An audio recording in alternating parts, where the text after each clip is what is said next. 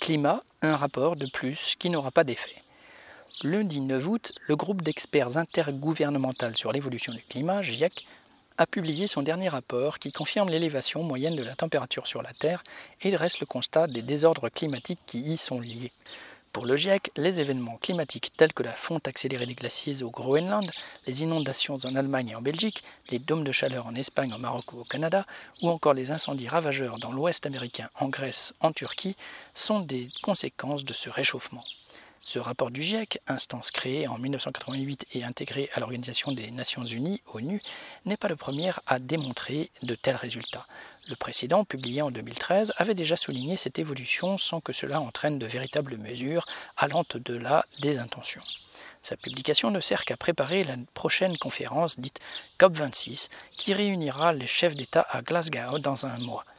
Tout laisse prévoir que cette conférence, comme les 25 précédentes, se soldera par des engagements théoriques et des discours de principe sans aucune conséquence par la suite.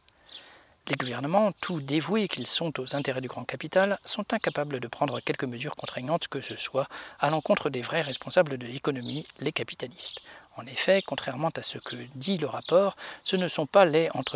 activités humaines en général qui sont responsables du réchauffement climatique, mais un système qui n'a de cesse d'exploiter les ressources et les hommes sans aucune autre considération que la recherche du profit immédiat.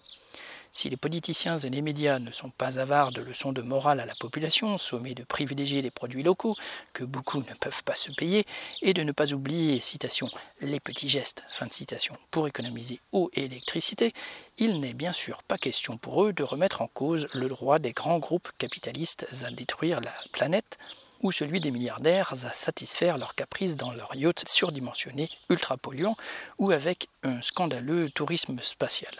Au contraire, ils se voient félicités pour leur déclaration de bonnes intentions et peuvent même se tailler de nouveaux marchés entre guillemets verts.